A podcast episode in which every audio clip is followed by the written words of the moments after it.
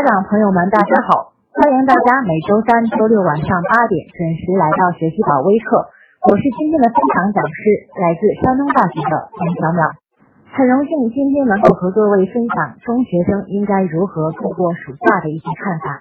以下是我的简单介绍。随着考试的结束，暑假随即而来，暑期规划再次成为广大家长和孩子的关注热点。许多家长效仿英美国家，为孩子安排以玩乐为主的活动。暑期结束以后，却发现成绩悄然下降。这种现象被称为“暑期学习进步”。每次秋季开学以后，美国学校都要花三到六周的时间，让学生从无拘无束的暑期生活习惯中回到正常的学习状态。这种情况也同样适用于中国学学校。想让孩子拥有快乐暑假，又保持良好的学习状态，合理的暑期规划非常重要。希望我的分享能够提供一种思路，帮助孩子们度过一个有意义的暑假生活，同时给家长们提供一种参考，该如何引导孩子正确的度过暑假。这次的分享，我将主要从四个方面介绍初中生暑假生活的具体安排，分别是：第一，暑假生活中的学习。第二，兴趣的培养；第三，独立性的培养；第四，生活习惯的养成。其实，暑假的时间利用好，它的重要性远远要超于让孩子多学几章新知识。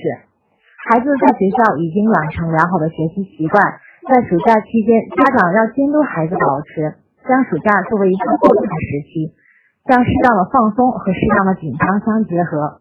既可以延续上半年的好习惯，又可以在下半年的开学时间比其他学生更优先的进入学习状态。那么，在暑假你应该做些什么呢？下面我开始具体的阐述。第一，暑假生活中的学习，你应该了解些什么？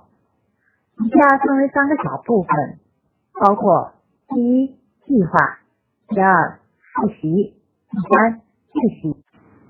首先是制定一个合适的、适合自己的学习计划。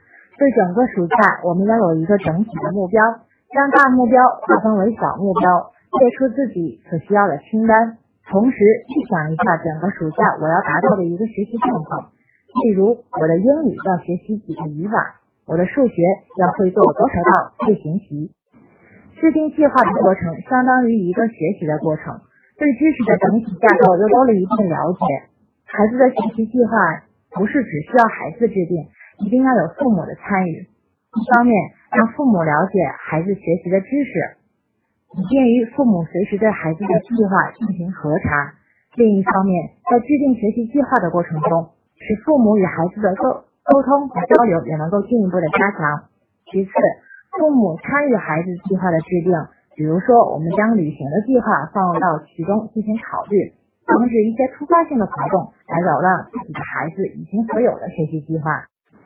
学习计划的制定千万不要盲目。我曾经遇到过一个学生，他制定的学习计划从早八点到晚六点，没有一点的空闲时间。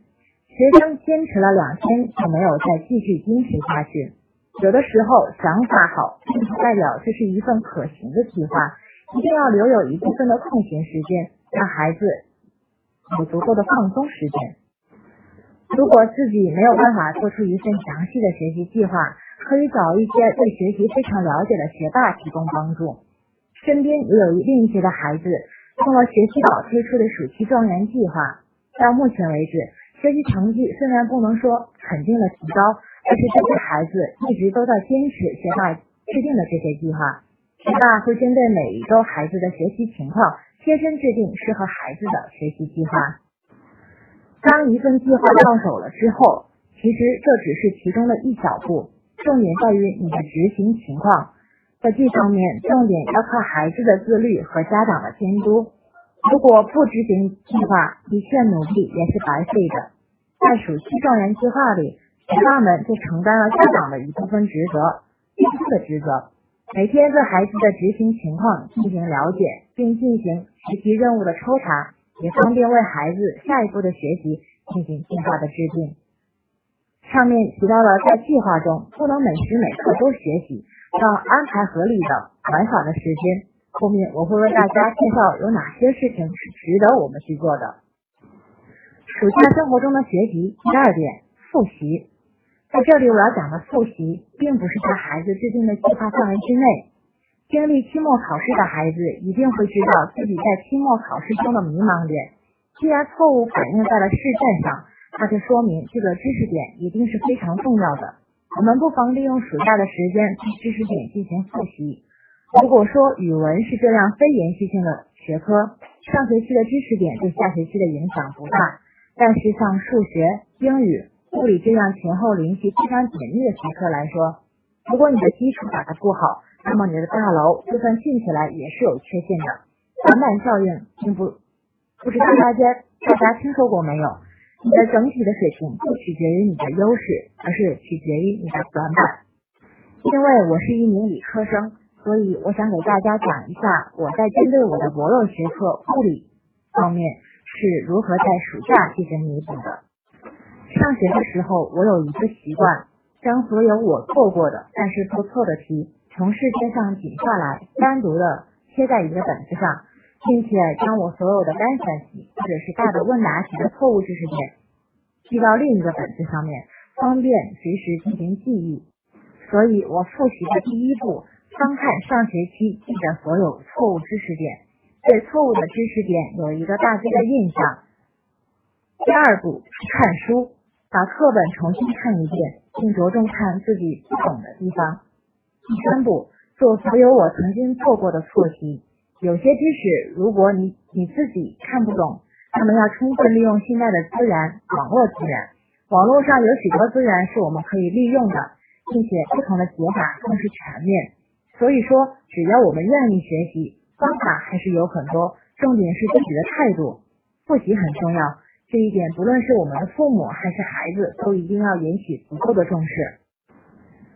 暑假生活中的学习第三步就是我们的预习，预习一定要在暑期的计划之内。笨鸟先飞说的也就是这个道理。当你从别的孩子那里听说我暑期什么也没干，就是玩这样的一句话的时候，你就需要注意了。永远不要天真的认为所有的孩子都在玩，在学习上每一个孩子留有心眼是一是都是肯定的。暑期是赶超其他人的最好的机会，所有的家长都不会完全的放纵自己的孩子。如果你不是一个特别聪明的孩子，在学习上的天赋也没有那么的高，一定要尽早准备，不要让其他的孩子把你们之间的距离越拉越大。给大家讲一下我是如何在暑假里面预习数学的。第一步，我会看目录。在了解了课程所讲的内容之后，我才会对课本的知识进行全部的预习。第二步，分步预习，每一章节一边预习一边做笔记，不会的地方我会用不同颜色的笔把它标注出来。如果不会，我会选择问老师，或者是在网络上查找。第三步，课后习题。当我在做课后习题的时候，我是不会直接动手做。而是先把整体的思路在脑海里面过一遍，有了思路之后，写题就很方便了。如果我哪里的知识点不清楚，我也不会立即的翻看我的笔记，而是先思考，然后做记录，这样我的记忆会比较深刻。其实预习也不是代表你看懂就行，会做才是重要的一步。预习培养的是一种独立学习的能力。孩子们如果上了大学，你就会知道。独立思考和自制力是有多么的重要。如果说中学的老师对你要求比较高，那是对你负责的表现。孩子们千万不要厌烦。在大学，老师不会管你，考试成绩不及格，那么你就会延迟毕业。学习完全靠自主学习和你们的自自己的自制力。往往自制力强的孩子，在大学的学习成绩也是非常优异的。送给孩子们一句话。人生很长也很短，在白驹过隙般的岁月里，你学习的日子也就只有那么几年。将一些重要的事情想明白并付诸行动，那么今后的人生就会直挂云帆济沧海。暑期计划第二大点，兴趣的培养。你要知道自己喜欢的是什么。进入中学以后，如果你还是一个沉迷于网游的孩子，那么你就应该收收心了。最近《王者荣耀》这款游戏，不论是在孩子们间还是在家长中，都掀起了一阵狂热。不少孩子拿着父母的工资投入到游戏，更有孩子因为此款游戏与父母之间产生了严重的冲突。其实，作为一名学生的我，有时也会玩这款游戏，但是从玩这款游戏到现在，我每天只会玩一局，到了一局之后，我就会立刻退出游戏。其实完全要靠自己的自制力。如果孩子没有这样的自制力，就要靠父母的监督和老师的监督了。但是这款游戏真的能给孩子们带去的是好处吗？其实不是的，它的人物设置并不适合孩子们的学习。拿其中的一个人物设置说话。诸葛亮是一个法师，他的技能一旦精准的命中敌人，就能够获得谋略科验等等。这只是游戏术语的介绍，与诸葛亮的智者形象相去甚远，只是作为一个游戏角色的代号。因此，如果你只是将打游戏作为一种兴趣，其实并不是一种明智的选择。当然，如果是一种开发智力的游戏，那就另当别论了。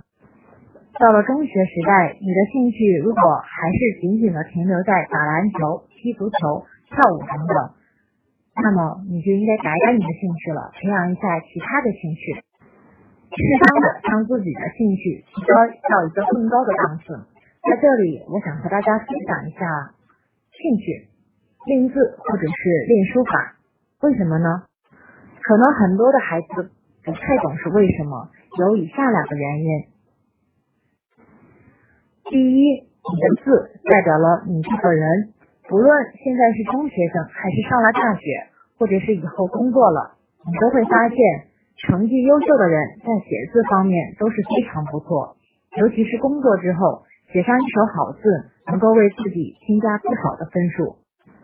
第二，练心境，当你在练习书法的时候，你不是一个浮躁的表现，内心是很平静的。在以后面对各种突变的事情的时候，至少你能够从容的应对。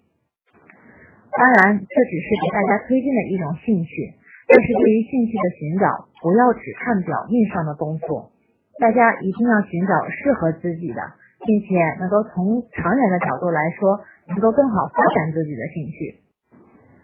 暑期计划第三大点，培养自己的独立性。中国的父母太溺爱自己的孩子了。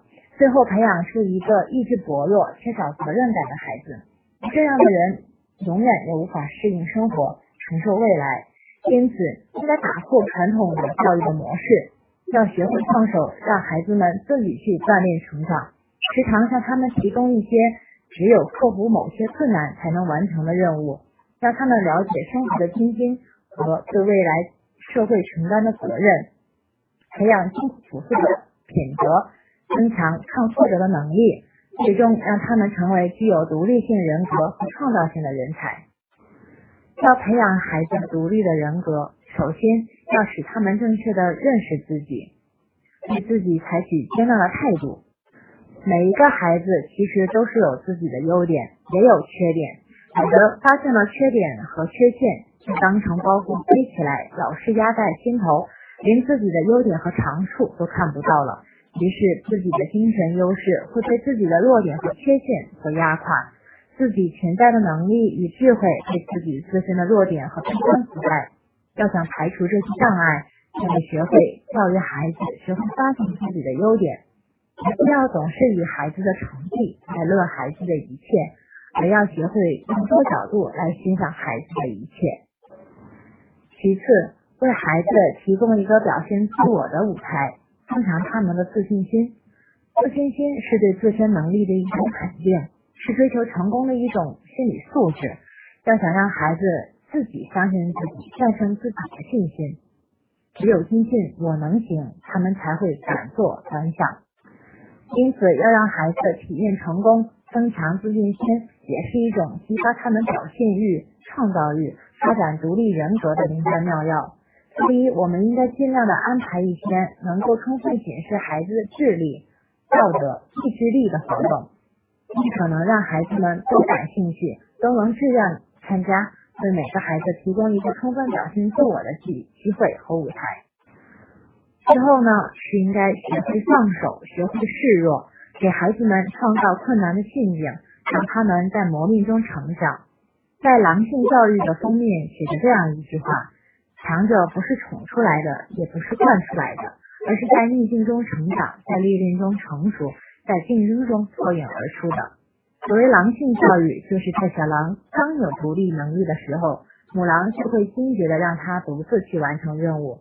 狠心的让他们去面对凶险的环境，在实践中磨练狼应该有的意志品质。狼认为，要成为一只真正的狼，就必须具备独立处理一切突发事件的能力，否则只能是一只等待宰割的羊。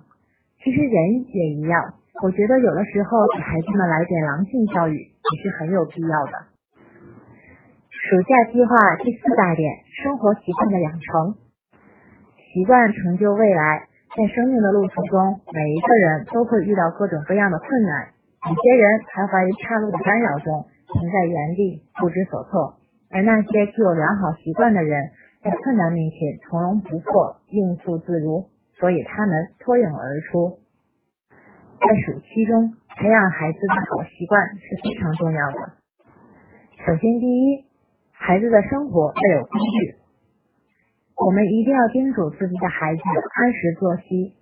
一个习惯的养成至少要坚持二十一天。给孩子安良好的生活习惯，来制定合适的作息时间表。一旦孩子习惯过一种有规律的生活，那么时间观念就化为他自己非常宝贵的素质。自我意识的控制力与意志力成长就能够得到长足发展。第二。要培养孩子自己的事情自己做，家长不要替孩子做他能够力所能及做的事情，应该有意识的锻炼孩子自己的事情自己做的习惯。自己的衣服长大了就应该他们自己去洗，学会做饭至少能够保证让他们能够自己维持自己的饮食。第三，学会节俭，教会孩子知道节俭，给孩子的零花钱要有度。同时，让他们了解挣钱的不容易，让他们学会理财，学会打理自己的起居生活。第四，上网有度。现在的互联网实在是发达，不要说孩子们沉迷于游戏，就连我们的家长有时也是沉迷刷微博、刷电视剧等等。家长要在看电视、玩手机、上网上以身作则，少看电视，多读书。用行动产生说服力，这样的纠正效果会更好。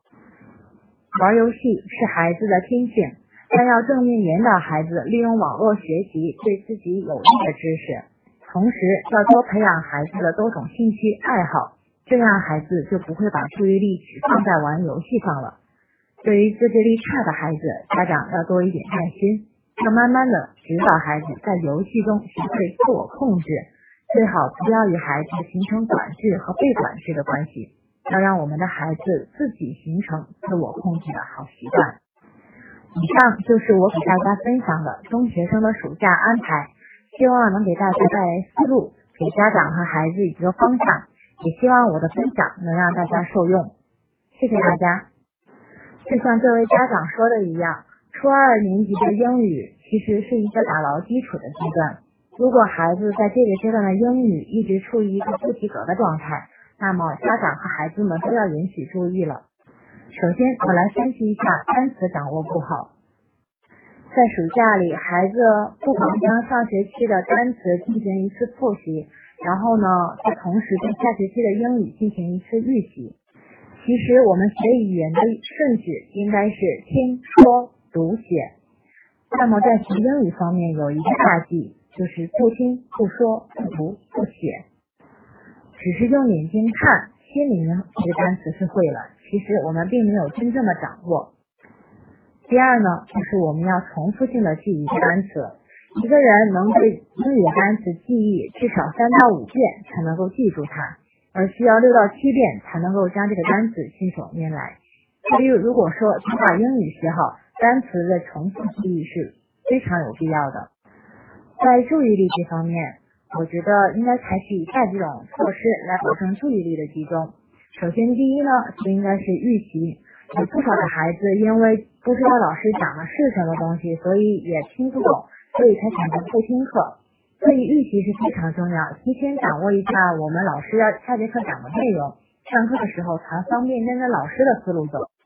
第二点是沟通，其实老师才是掌握孩子学习情况的第一把手。老师从孩子的眼神中就会知道孩子是不是在走神，因此我们的家长必须要与老师和孩子都进行密切的联系，然后才能知道孩子最近是不是有哪些烦心的事情。所以才导致他注意力不集中，从而进行下药。第三点呢，就是对孩子保证一个睡眠的充足，因为只有睡眠充足的情况下，孩子的注意力才能保证高度的集中。嗯，针对高中数学学习的方法，我觉得是有以下这么几点的。嗯，我们的第一点还是要预习，既然升高中，那么他学习的内容也会有一定上升的层次。如果对学习的内容没有一个一定的了解，当老师进行讲课的时候，孩子是一定跟不上老师的脚步的。所以进行提前的预习，然后呢，让孩子了解一下老师下节课所讲的内容，这样孩子也不至于跟不上。第二点就是学会听课。如果在课堂上有一个知识点你是听不懂的，那么你就千万不要单头研究这个知识点。记下来哪里不懂，然后继续听老师的讲课。你你要知道，如果这个知识点不懂，只要你的课后进行学习补救，然后可能会不会影响你后来的学习。但是如果你停下来自己研究这个问题的话，老师后来讲课的内容你就会跟不上，这样得不偿失。第三点就是做笔记。期末复习的时候，你可能会发现你没有时间把书从头到尾的看一遍。这个时候，你之前做过的笔记就是非常重要的了，它就像是你的注册本，像是一个之前所有学习内容的一个精华。第四点就是做数学题，我们在做数学题的时候，不要抄作业，不要把所有的题都抄下来，每一道题必须自己做过。看题和做题是一个不同的概念，看题能够看懂，但不一定表示你能做。解数学题讲究的是一种思维的能力，主要看你动手做的能力，而这种能力从现在开始，在高考之前花三年的时间进行培养是足够的。孩子开学升初一，对于各科的学习有什么好的预习方法？嗯，我觉得主要分为以下几步吧。其实我们并不需要划分到各科。嗯，因为我们的学习的内容主要就能分为文科和理科这两大类。嗯，其实像历史这样的文科类的学习，嗯，你在进行预习的时候，你不需要讲究把它背诵下来，不要求把它字字研究下来。你首先要先大概的了解它讲的是什么东西，然后列出一个大纲来。比如说，我们的历史会涉及到许多的朝代，那么我们不妨把朝代和它经历的时间按照时间顺序列出来，那么就会一目了然。对于语文之类的预习的话，我们可以按照课后要求，比如说我们课后要求哪篇文章进行背诵，那么你可以进行提前的背诵，着重进行这段文章的记忆。对于英语的预习来说，首先你就是要背单词，而我们的语法老师上课会讲，你进行提前的预习也是可以的。着重是进行单词的背诵，因为单词是构成英语的一个主要的一个主体，所以进行单词的背诵是非常重要的。对于理科类来说，就拿数学为例，在进行数学预习的时候，一定要对每章节的每一个知识点都进行一个预习。同时，在预习完之后，在课后习题的时候，千万不要动手直接去做，而是要把你学习的东西先加以利用，思考了之后，有了思路之后解题就很方便了。如果哪个知识点你不清楚的话，一定要先思考，然后再翻你的笔记和翻书进行查看，这样你的记忆会比较深刻。进行预习之后，数学课后习题的每一道题必须讲，必须要求掌握。嗯，至于说如何选择文理分科这个问题，我想先说一下文科和理科几个区别吧。首先呢，文科的性质，大家不理解的也可能就只是文综了。它不一定是一个死背的学科，学文科一定要有一个非常灵活和一个非常能够抓住重点的头脑。他要求的理解能力是非常强的。如果不能真正的理解一个问题，那么只能死背，而死背的话，这样会使孩子处于一个比较被动的情况。对于理科，就是对理综的学习，它逻辑性的思维要求更强，但是与文科的方向是不同的。理科记东西并不是特别多，但是它要求要求一个超长的一个灵活运用的一个能力。其实，不论你在选择文科还是选择理科的时候，都要学习语文和数学，它们本质上并没有一个区本质的区别，只是一个侧重点不同。嗯，选择文科和选择理科，其实与未来也是有一定的相关的程度。文科和理科在选择呃大学有一定的不同之处，可能当下的高校中，理科可以选择的专业占比量还是要优于。要高于文科可以选择专业的占比量，在就业上面来看，文科类的就业可能是比较稳定，而理科类的就业竞争压力也是比较大的。每一个孩子的特点是不一样的，选文选理可能会成为一个孩子人生中的转折点。